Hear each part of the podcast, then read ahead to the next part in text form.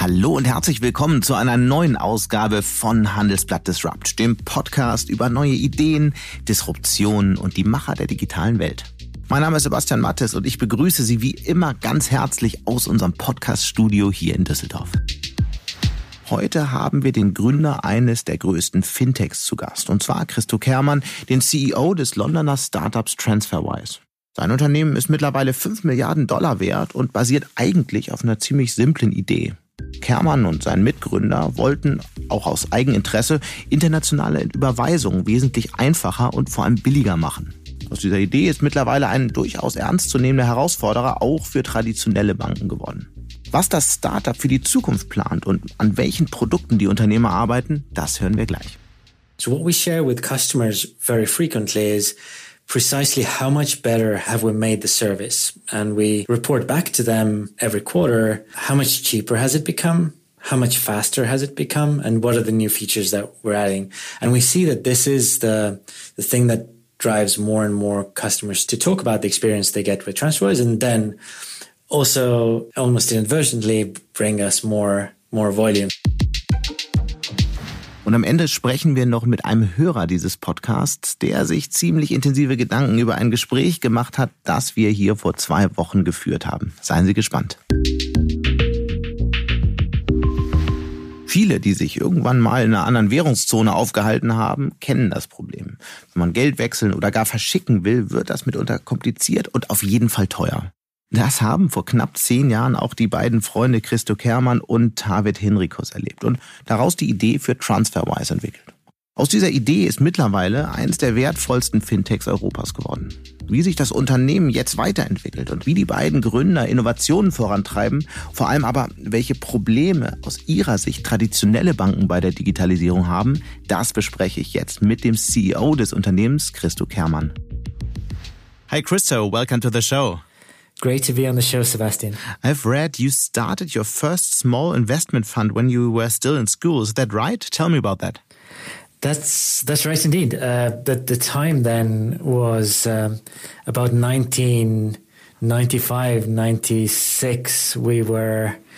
Um, I was living in Estonia, which had just uh, been freed from the Soviet Union, mm -hmm. and the the new economy was was growing up, and we had a stock market for the for the first time again in uh, in I guess fifty years. So this was this was a very exciting time, and, and but you couldn't really trade, right, in that age. How old were you? Sixteen. Yes, exactly. I was I was 15, 16 years old, and and you couldn't really. uh, you needed to be eighteen to to have an account with uh, with a brokerage.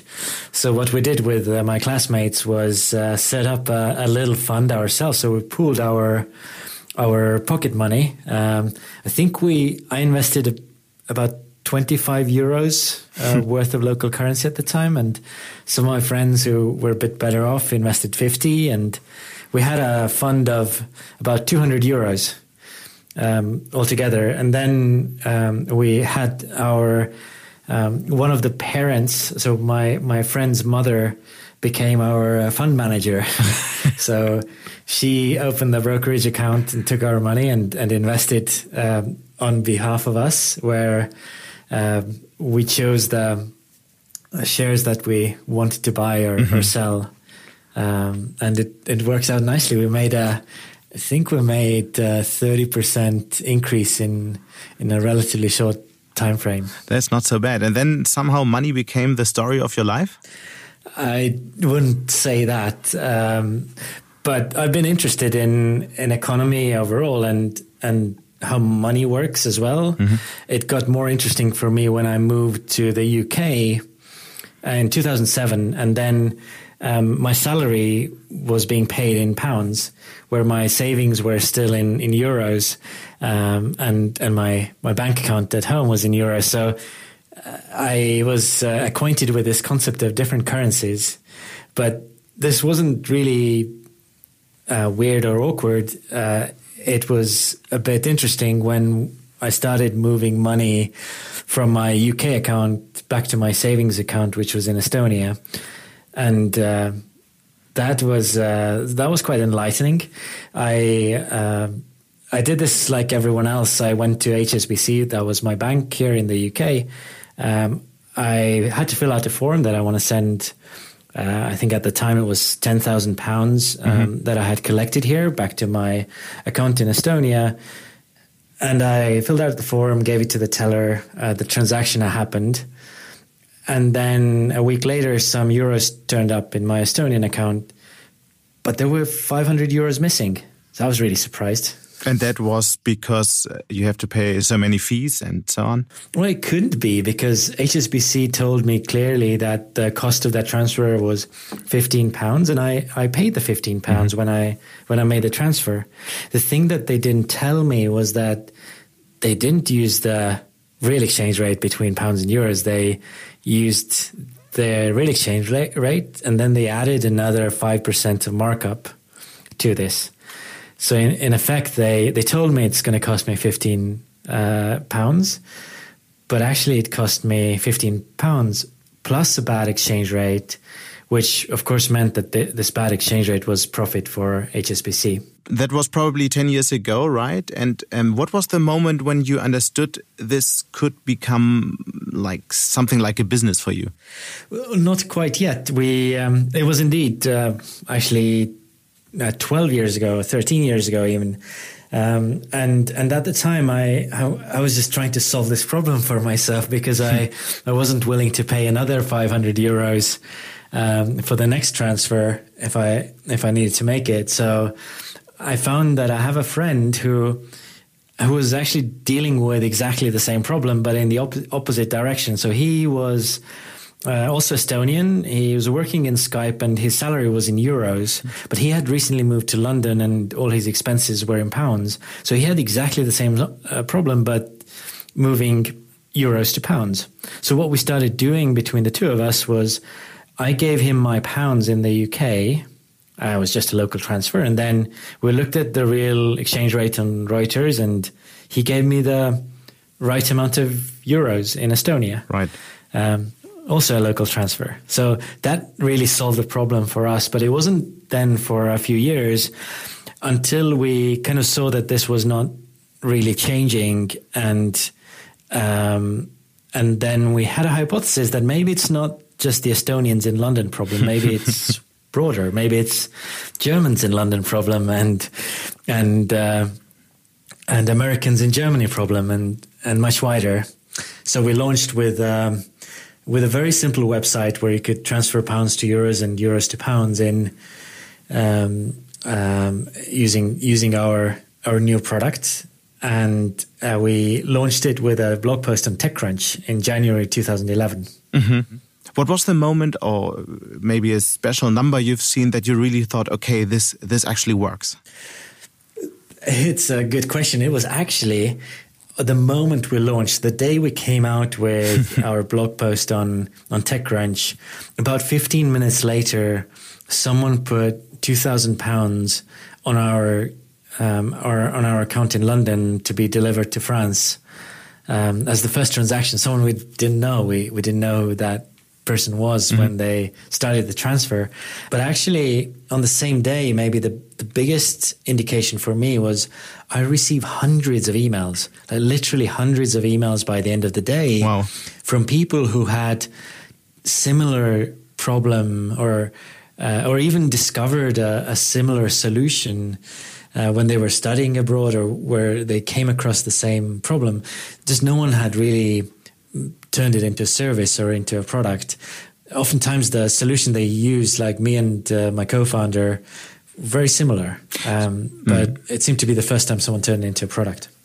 You told us how your, your private network, exchange network work, but how does your business work now? And um, especially, how do you earn money? Of course. Um, You'll be surprised that the, the business network is is actually very similar in many ways how our private network works. Uh, so the, the the genius is that that Transferwise as a company is is now licensed to operate in 50 different countries and we we hold local collection accounts and local pools of money in 56 different currencies where we let people uh, send or receive these these currencies, and it has indeed turned out to be be really popular, and there there has been a lot of demand worldwide, which means that now. Uh, not just increasing our coverage over time, we're moving about um, uh, about 4.4 billion euros um, worth of, of different currencies across borders every month. So it's about 4.4 billion euros a month mm-hmm. um, these days. And how, how does the business model work exactly? It's very, very straightforward. We always exchange money at the mid market exchange rate, and mm-hmm. then we charge a fee for every transfer. So for every transfer, you pay a small fee. For example, sending um, about 1,000 euros to the to the US, you would pay somewhere close to three and a half euros or four euros, um, um, roughly in, in that um, ballpark. And you went quite far with this model. Today, you are among the top three fintechs in Europe, now valued at, at around $5 billion. Doesn't that scare you sometimes, looking at uh, investor expectations, for example? Um, they, they want your company to grow pretty quickly. So you have to find maybe new ideas for the next years to grow even quicker, right? We look at this slightly differently. We. Uh, we want to grow and we see our customers want us to grow. When when I said we're moving um, 4.4 billion a month, um, it's it's actually still in uh, a, a, drop in the ocean compared to to what the banks do. Mm. Um, and when we set our mission as, as being able to make money work borderlessly in a transparent, cheap fast and um, and convenient way, then the banks are not doing that. So we're maybe moving one percent of cross-border transfers in the world, maybe even less. So, what are your goals in, let's say, five years? How how much will you grow? Uh, we haven't really shared our five-year plans mm -hmm. with um, with investors, and to be honest. Um, um, the investors are really aligned with what we want to do for customers. So what we share with customers very frequently is precisely how much better has have we made the service, and we report back to them every every quarter mm. how much cheaper has it become, how much faster has it become, and what are the new features that we're we're adding. And we see that this is the the thing that drives more and more customers to to talk about the experience they get with TransferWise, and then also almost inadvertently bring us more more volume. And I, I heard also that you are working on new products. Uh, TransferWise will also maybe start investment products for the customers. What exactly is in the making? Our customers have realized when they started using TransferWise initially for transfers, mm. and our business customers started using TransferWise for paying their suppliers abroad and, and making payroll abroad. Um, they uh, they always ask for for more features, more things of their international banking that mm. we can we can do for them. So we launched this thing called a TransferWise borderless account mm-hmm. now about three years ago, where businesses, for example, and, and individuals, they they get this account that holds 40 different currencies, but that's not so special on its own. They also get local account numbers in seven different countries. So they, if you're a German business invoicing in the US, you get a US account number from TransferWise that you can put on your invoice mm. and you can invoice your customers in dollars. The dollars arrive on your borderless account and then you can do what you like with them. Will you have a banking license anytime soon and will you become more like a bank eventually? Um, not anytime soon, especially in Europe, I would say, because in Europe, the definition of a bank has been has been really clear. And actually, I would say Europeans have been really smart um, with the way that the financial regulation has invo- evolved over the last, um, I would say, 20, 25 years. So in Europe, the bank specifically, a banking license, is needed when you want to take deposits from the public and then lend them out. Mm-hmm. We're not. None of our customers are calling us up and saying, "Hey, we're holding money with you. Would you please lend them out? So, so we don't see our customers needing us to have a banking license. We just don't want to lend out their deposits. Pretty early in your uh, entrepreneurial career, uh, Richard Branson and Peter Thiel invested in your company. They are both investors that do not only bring money in. What did you learn from them? Um, they're both uh, very inspirational figures, and I would say that um, I think from Richard Branson we've seen that uh, finding maybe uh, if if you if we've read the the beginnings of Virgin Airlines uh, story, finding pretty genuine, simple solutions to to problems that uh, are obscure and and and usually um, involved in, in big industry um, has been has been inspiring. And, and, Richard Branson has a as a way of uh, uh, kind of redefining what what can be done in in big difficult industries. Mm. Uh, so that's been it's been quite exciting. And, and similarly, Peter Thiel building up PayPal um, and getting all the smart people around uh, that product in the early days has been has been quite inspirational too fintechs are developing really fast, and that means that you have to come up and your colleagues have to come up with new ideas really quickly, otherwise, somebody else will. So, how did you keep your company agile and alert? Is there something we can learn from you? I think a big thing, or, or big thing that you'll find entrepreneurs tell you is that uh, it's really useful to to get people who uh, to to work together who want the same thing. So everyone who joins Transferwise, they know that they um, they know what the company stands here to do. So I would say being really clear and transparent internally of of what we do as a as a company, what we want to achieve and how we measure it, how we track it, how we communicate it back to our customers.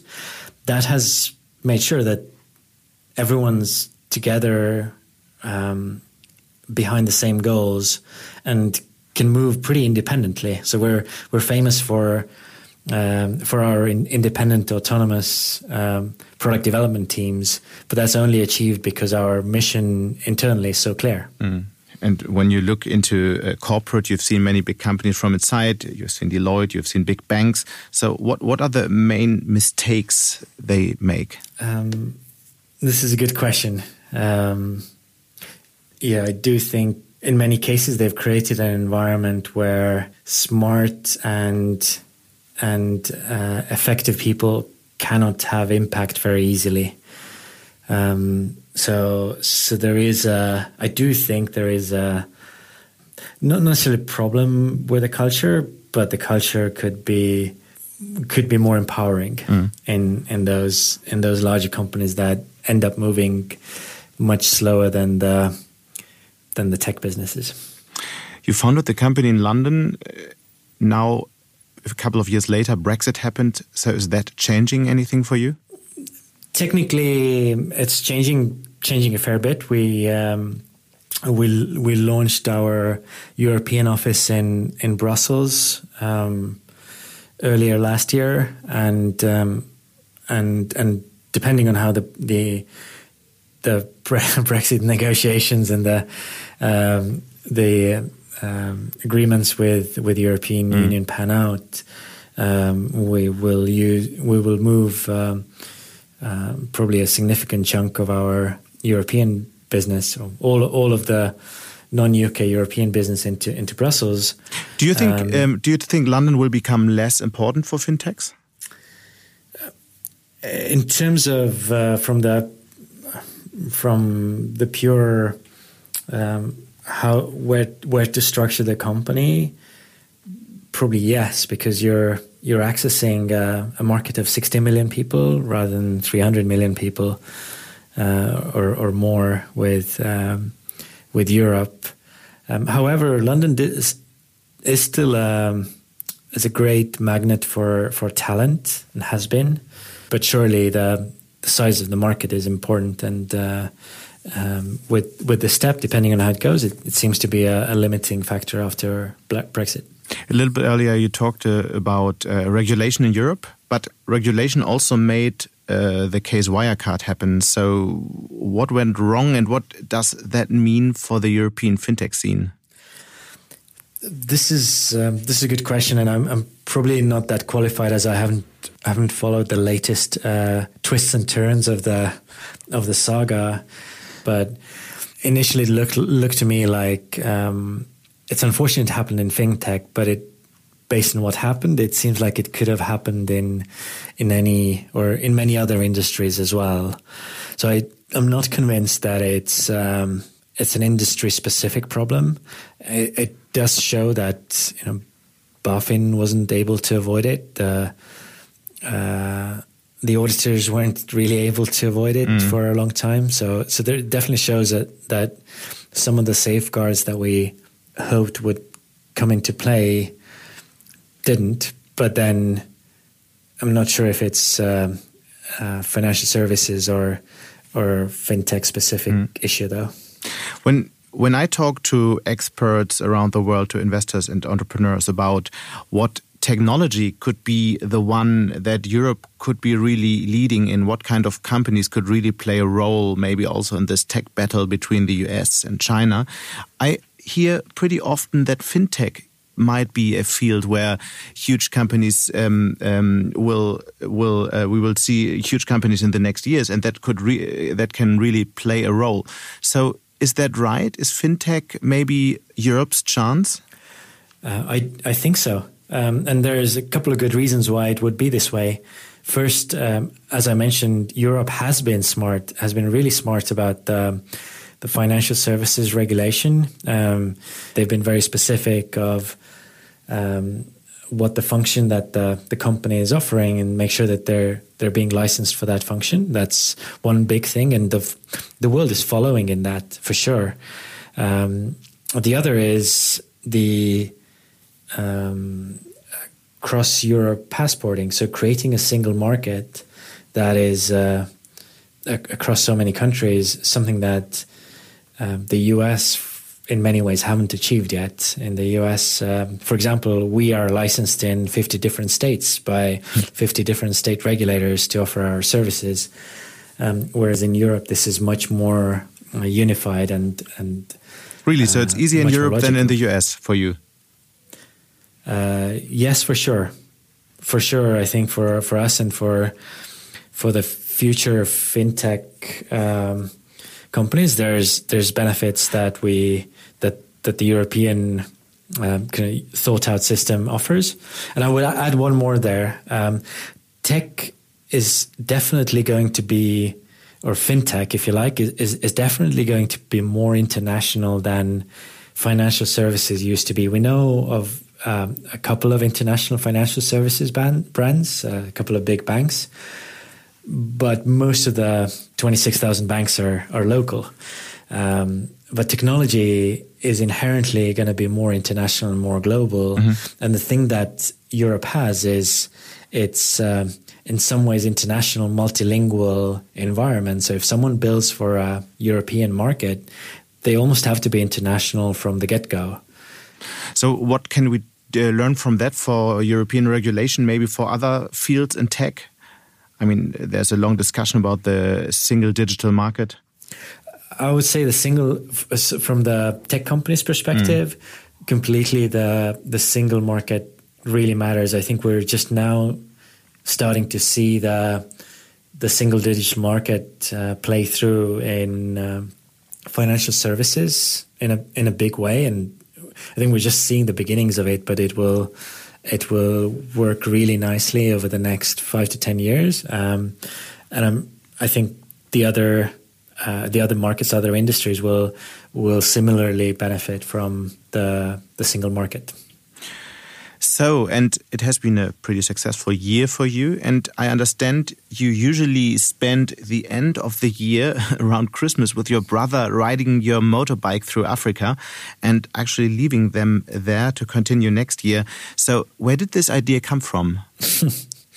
I've been always fascinated with uh, with with travels and uh, ex- exploration, if you like. Um, but the the idea, and I was really um, fascinated, uh, b- younger, much younger, um, about the Paris Dakar uh, rally, mm-hmm. where uh, it's been a it's an old old event and has been going on for many many years, where big trucks and, and motorcycles uh, find their way from Paris to the capital of Senegal on the other side of the Sahara. And it was, um, it's now already close to 10 years ago when um, me and my brother decided that we'll we'll go on the tracks of uh, of Paris Dakar and and drive. Uh, we we started from London, so we we started from London and I plan to finish in in Dakar. We uh, diverted a little bit, so seven weeks later we ended up in um, in uh, Bamako, which is the capital of Mali. Uh, it was a very very fascinating trip. And um, what what happens this year? Then. So are you going? You can't really, right? No, we, we're skipping. We're we're skipped last year already, um, mm-hmm. and and we'll probably have to skip uh, this year for for the coronavirus. Um, but our bikes are there, so they're waiting for us to continue. but, but, but did you also think about business in Africa? I mean, when we talk about um, fintech and innovation in financial services, Africa somehow has leading the way for a couple of time, right? Yes, it's been it's been fascinating uh, to to also interact with with the locals on, on how they how they deal with with money and um, in in many ways banking hasn't been established over over mm. many countries there. I mean, Africa is very different uh, from from one end to the other, but in many countries, you're right that banking hasn't really established the same way as as we know it. Um, and uh, there's a whole generation who jumped directly into mobile money, so using the mm-hmm. mobile providers and the, the phone credits that most parts of Europe, uh, you know, we don't we don't we don't use this way, and um, and and most people do their their banking on their on their on their old phone using the UTMS codes, uh, which is which is a completely different experience than what we see in uh, in the Western world. And, and any idea you've Asia, seen there? Any idea you've seen there? You you might use for your company? Um, I mean, we do support um, uh, transfers to mobile wallets now. Mm-hmm. Um, so this is partly inspiration from uh, from Africa. Uh, but when you use TransferWise to send money to to many countries in Africa, you can put a a mobile number as a destination rather than a than a bank account. And and to be honest, this is even uh, more prevalent in Asia, uh, where there's a a different generation of uh, uh mobile wallets now on smartphones. Um, but when we go to China, you'll see that uh, there's more people using Ant Financial or, or the Alipay or, or WeChat Pay wallets. Uh, they, they, use them more frequently than they use their bank accounts. Mm. The banks are there, but they're just not being used um, the same way as as as in Europe. And you do cooperate with Ant Financial, I've read there would be so much more to talk about today, right? Also, the cooperation with the banks uh, worldwide. Maybe we have to find some time um, um, soon to to go on with this conversation. I only have one last question for you. Um, uh, I really need to know what will you do this year for Christmas when you can't go to Africa to ride your bike. I do hope that I get to go um, go back and celebrate uh, with uh, with my parents and with my wife's parents who are uh, been locked down in Estonia, uh, which is where bo- where we're both from, and the grandkids can can see their grandparents. So uh, it's probably going to be uh, a family Christmas this year. So we really hope this will happen. This will be possible. Thank you very much for this conversation, Kristo, and let's speak soon. Thank you so much, Sebastian. Good luck. Und nun kommen wir noch zu einem Gespräch mit einem regelmäßigen Hörer dieses Podcasts. Vor ein paar Wochen hatten wir hier bei Disrupt den Chief Digital Officer der Ergo-Versicherung, Mark Klein, zu Gast. Der hat uns viel erzählt darüber, wie sich sein Unternehmen im Rahmen der Digitalisierung verändert und vor allem, wie er gerade mit Sprachassistenten experimentiert. Das wiederum hat den Unternehmensberater und Digitalexperten Björn Onjebeni dazu bewogen, mir zu mailen und, naja, ziemlich deutliche Kritik an dem Ansatz zu üben. Onjebeni veröffentlicht den Informationsdienst China Briefs, in dem er deutschen Unternehmen erklärt, was sie von ihren chinesischen Wettbewerbern lernen können. Was das alles miteinander zu tun hat, das wird er uns jetzt persönlich erklären. Hallo Björn. Hallo Sebastian. Was ging dir denn neulich durch den Kopf, als du das Gespräch mit Mark Klein hier im Podcast gehört hast? Ja, ich fand es halt ganz interessant zu sehen, ähm, welche Ansätze deutsche Versicherungen in dem Bereich so ähm, verfolgen. Man hat so ein bisschen das Gefühl, dass man ähm, eigentlich die bestehenden Prozesse sich anschaut und sich überlegt, wie kann man ähm, die digitalisieren und ich frage mich da manchmal, ob es nicht vielleicht sinnvoller wäre, die Prozesse komplett neu zu denken und ganz andere Ansätze sich zu überlegen. Kannst du es an einem kurzen Beispiel illustrieren, wo dir das aufgefallen ist? Ähm, ja, also das Beispiel in der Sendung war ja die äh, Schadensregulierung mit dem Hagelbot. Mhm. Ähm, und grundsätzlich machen solche Conversational Interfaces ja auch absolut Sinn. Ähm, und da gibt's viele tolle Anwendungen.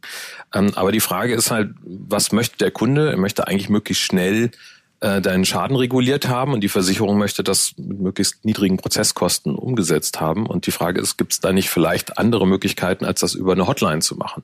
Nämlich zum Beispiel vielleicht über eine App, mobilen Kanal, irgendwas in der Art und Weise, wo der Kunde nicht anrufen muss und sehr viel schneller zum Ergebnis kommt. Steht damit so das Beispiel aus deiner Sicht auch so ein bisschen dafür, dass wir in Deutschland oft einfach schlechte Prozesse digitalisieren, anstatt uns zu hinterfragen, wie ein viel besserer Prozess aussehen könnte? Nee, es muss ja nicht unbedingt sein, dass sie schlecht sind. Sie sind halt optimiert über 20 Jahre und ähm, häufig steckt da das Wissen auch von, oder noch viel länger, von sehr viel Zeit drin. Hm. Ähm, aber heute haben sich viele Sachen halt geändert und dann macht es vielleicht manchmal Sinn, Dinge grundsätzlich neu zu denken, anstatt ähm, weiter zu optimieren. Du beschäftigst dich ja intensiv mit deinem Informationsdienst China Briefs damit, was europäische Unternehmen von ihren chinesischen Rivalen lernen können. Und da hast du dir ja auch den Versicherungsbereich angeschaut und äh, du hast mir schon verraten, dass du das Gefühl hast, dass dort eben öfter mal komplett neu gedacht wird. Warum gelingt es den Unternehmen denn dort, Dinge komplett neu zu denken im Vergleich zu europäischen Unternehmen?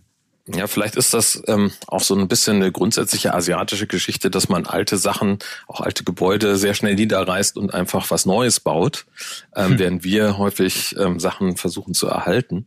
Ähm, es ist halt schon so, dass äh, auch auf Seiten der Konsumenten eine viel größere Offenheit da ist, neue Dinge auszuprobieren. Das ist vielleicht auch für so eine Firma wie Ergo nicht so ganz einfach, wenn die Kunden gerne weiter eine Hotline anrufen, äh, man ihnen einen zweiten Kanal anbietet, der nicht angenommen wird. Das ist sicherlich auch häufig ein gewisses Problem, was, was viele westfestliche Firmen in dem Bereich haben. Aber dann lass uns doch mal jetzt richtig konkret nach China schauen, vielleicht auch ein Versicherungsbeispiel und daran zeigen, wie, wie man viel radikaler vorgehen kann in dem Feld. Ja, also ähm, was wir in dem in der Sendung gehört haben, war ja das Beispiel Schadensregulierung. Und ähm, da gibt es halt von Ping An, was der der größte ähm, Versicherer weltweit ist, ein chinesisches Unternehmen, mhm.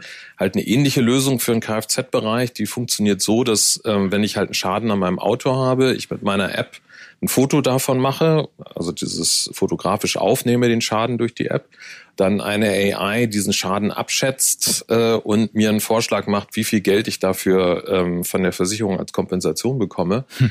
Und der ganze Prozess dauert halt zwei, drei, vier Minuten. Und ähm, und es funktioniert? Da und das scheint zu funktionieren. Also soweit ich weiß, äh, werden über 90 Prozent der Schadensfälle damit reguliert. Ähm, es geht ja noch weiter, weil wenn ich das dann akzeptiere, dann überweist mir die Versicherung das sofort in meinen Mobile Payment Account. Also ich mhm. habe das Geld auch sofort zur Verfügung. Oder sie sagt mir auch sofort in der App, wo ich hinfahren kann, um diesen Schaden ähm, beheben zu lassen. Bleibt ja, also der mhm. Prozess ist halt noch weiter gedacht. Bleibt die Frage, sind wir in Europa technisch so sehr hinterm Mond, dass wir es nicht hinkriegen? Oder warum dauert das halt hier viel länger und wir reden nur über den Hagelbot. Also das hat sicherlich zwei Aspekte. Das eine ist die technische Komponente, also äh, so eine AI, die das irgendwie ähm, vom Schaden her einschätzt, ist natürlich relativ aufwendig zu machen. Das kann ich aber nicht einschätzen. Ich glaube, das müssten wir hier auch hinbekommen. Ähm, das andere ist ein kulturelles Problem. Ich glaube einfach, ähm, diese wirkliche Schadensregulierung jemandem zu überlassen, ist vielleicht für eine Versicherung, die ähm, 20, 30 Jahre gelernt hat, wie man Schaden reguliert, gar nicht so einfach, das der AI zu übergeben, sondern da möchte man einen Gutachter involviert haben, da möchte man selber irgendwie mit drin sein. Und das Ganze in zwei, drei Minuten einfach so ähm, zu erledigen, ist vermutlich was, was, was man sich hier irgendwie, wo man nicht auf die Idee kommt, das überhaupt zu tun. Das weiß ich aber auch nicht genau. Ich könnte mir nur gut vorstellen, weil das ist ja ganz häufig bei solchen Firmen das Problem. Es ist eher eine kulturelle als eine technische Frage. Mhm. Wenn wir jetzt mal ein bisschen den Zoom aufmachen, du beschäftigst dich ja seit einiger Zeit intensiv mit den Strategien, mit denen chinesische Unternehmen vorgehen und versuchst daraus eben abzuleiten, was deutsche und europäische Unternehmen besser machen können. Was wären denn nun so, sagen wir, zwei zwei, drei Punkte, die wir, die europäische Unternehmen lernen können? Also was ich auch immer ganz spannend finde, ist ein Vergleich der Geschäftsmodelle. Ähm, westliche Geschäftsmodelle funktionieren ja immer so, dass man einen sehr klaren Fokus hat. Eine bestimmte Sache macht man, die versucht man dann zu skalieren. Man versucht irgendwie Erfahrungen da aufzubauen in diesem kleinen Bereich und die dann zur Verteidigung darauf die Wettbewerbsvorteile mhm. aufzubauen. Ähm, in vielen asiatischen oder gerade chinesischen Firmen ist es so, dass die Geschäftsmodelle viel komplexer sind, auf große Ökosysteme aufbauen ähm, und äh, da halt aus ganz vielen kleinen Elementen große Wettbewerbsvorteile entstehen. Ein gutes Beispiel dafür ist Alibaba, die halt ein riesiges, äh, riesige Plattform aufgebaut haben mit ganz vielen Partnern, ähm, die halt äh, sehr viele spannende Elemente hat und daraus dann aus einem einfachen E-Commerce-System, einer einfachen E-Commerce-Plattform inzwischen relativ äh, interessante, viel weiterreichende Geschäftsmodelle gebaut haben. Aber gut, das hat natürlich Amazon auch gemacht. Ja, aber ich glaube, Alibaba geht da noch sehr viel ähm, äh, extremer vor. Ein ganz aktuelles Beispiel ist, ähm, dass sie vor zwei Wochen ähm, ein neues Fabrikkonzept vorgestellt haben. Mhm. Also es gibt in, äh, äh, in China einen neuen Trend, der heißt Consumer to Manufacturing, wo eben die Daten, die die Konsumenten generieren, die Produktion steuern von ähm, bestimmten Produkten und da auch sehr kleine Mengen im Prinzip dann äh, ähm, genutzt Aber was heißt das konkret? Also was sind das für Daten? Und ja, also einfach die Daten, die aus der äh, Plattform von Amazon rausfallen. Das, Alibaba. Das Amazon von Alibaba. Das Spannende an der Stelle ist ja, dass ähm, Alibaba ganz viele verschiedene Datenpunkte hat aufgrund ihres Ökosystems. Also nicht nur die Sales-Daten, sondern sie haben ja auch noch die Daten aus ähm, sozialen Netzwerken, sie haben die Daten aus ähm, den Bezahlsystemen und all diesen ganzen Geschichten. Das heißt, wenn die Leute sich über grüne Gummifrösche unterhalten zunehmend, dann springt im Hintergrund die Fabrik an und produziert die schon mal. Das ist ein bisschen äh, extrem gedacht, aber so in die Richtung okay. äh, kann man das vermutlich schon sehen. Mhm. Ähm, und äh, das äh, Interessante ist aber, dafür muss ich aber auch Fabrik eben komplett neu denken. Und ähm, das haben sie jetzt eben getan, haben vor zwei Wochen da so einen Prototypen für den äh, Modebereich irgendwie vorgestellt, ähm, wo man eben äh, auf Daten basierend äh, mit der AI und ähnlichen Geschichten sehr schnell in der Lage ist, industriellem, äh, auf, mit industriellen äh, Mitteln äh, Produkte herzustellen, mhm. die ähm, dann eben in dieses Modell reinpassen. Vielleicht noch und schnell. Diese, mhm. Vielleicht noch ja? schnell vom Abschluss Punkt drei, was, den wir mitnehmen sollten, den europäische Unternehmen lernen können von chinesischen. Ja, das sieht man eben an, an diesem Beispiel sehr schön, dass eben chinesische Unternehmen sehr langfristig denken, aber dann ähm, auf dem Weg dahin extrem kurzfristig und schnell entscheiden.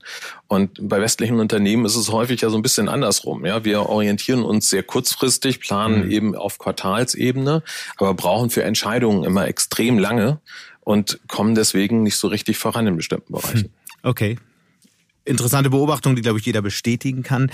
Vielleicht noch zwei Sätze zum Schluss. Du du hast einen eigenen Informationsdienst. Wie findet man die Dinge, die du selbst so produzierst und veröffentlichst und was bietest du genau an? Ja, also es gibt auf chinabriefs.io ähm, einen Newsletter, wo wir äh, so einmal im Monat ähm, über Dinge schreiben, die wir so in China finden, die ganz interessant sind, die sich halt vor allem an Leute richten, die eigentlich ähm, nichts mit China zu tun haben, ähm, aber von dort eigentlich genauso lernen können, wie sie das eigentlich die letzten 10, 20 Jahre vom Silicon Valley getan haben. Und wir machen einmal im Monat ähm, einen äh, Digital China Remote Workshop inzwischen dank äh, Corona, wo wir ähm, einen Vormittag lang das ganze Thema, was kann man von China lernen, ähm, ganz konkret behandeln und da ganz viele einzelne Elemente irgendwie rausarbeiten, die ähm, dann jeder auch für sich selber mitnehmen kann für seinen eigenen Alltag. Björn, ganz herzlichen Dank. Ja, vielen Dank. Und damit sind wir dann auch schon am Ende von Handelsblatt Disrupt. Wie immer freue ich mich über Kommentare in der Handelsblatt Disrupt LinkedIn-Gruppe oder senden Sie mir gerne auch eine Mail. Alle Details finden Sie wie immer in den Show Notes. Dank an dieser Stelle auch für die tatkräftige Unterstützung von Sandy Clough und Migo Fecke und Regina Körner von professionalpodcast.com, dem Dienstleister für Strategieberatung und Podcastproduktion. Wir melden uns nächste Woche Freitag wieder. Bis dahin wünsche ich Ihnen eine schöne Woche und interessante digitale, aber natürlich auch analoge Zeiten. Ihr Sebastian Mattes.